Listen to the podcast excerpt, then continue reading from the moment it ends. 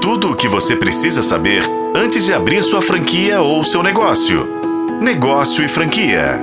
A coisa anda meio esquisita para o mercado varejista. Muitas operações estão dando sinais esquisitos. Outras operações estão realizando os sinais dados anteriormente. Uma verdadeira confusão para quem não acompanha de perto o mercado. Agora, o sinal final veio da Livraria Saraiva.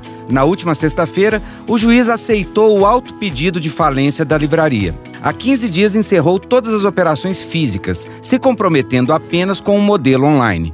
De acordo com o juiz que julgou o pedido, na sua decisão indicou que foi descumprido o plano de recuperação judicial e, por isso, foi decretado a falência da livraria Saraiva.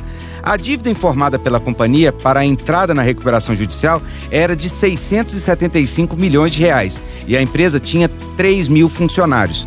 A operação foi uma potência. Chegou a ter 100 lojas espalhadas por todo o Brasil.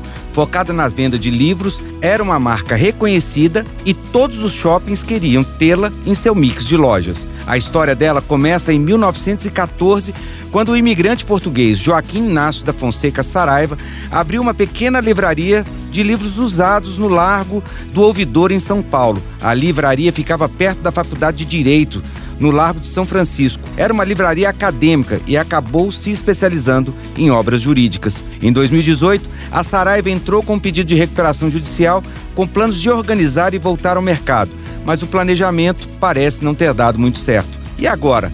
A Saraiva deixa de existir. Os bens remanescentes vão formar a massa falida da empresa.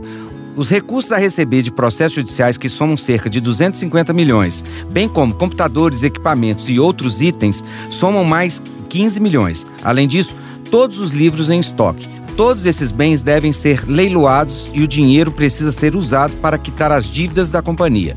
A prioridade são os débitos trabalhistas. Os credores podem cobrar seus direitos sobre os ativos da massa falida há um chamado prazo de reabilitação, onde os sócios da empresa ficam impedidos de atuar no setor por um período de pelo menos três anos. As ações da empresa também pararam de ser negociadas na bolsa e os acionistas devem arcar com o prejuízo. Eles também entram na divisão de recursos da massa falida, mas como são os últimos na fila a receber, é provavelmente que fiquem sem o dinheiro.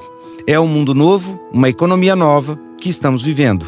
Isso precisa ser verificado com atenção por todo mundo. É uma obrigação dos empresários e uma responsabilidade do setor público perceber para minimizar impactos que acontecimentos como esse podem gerar.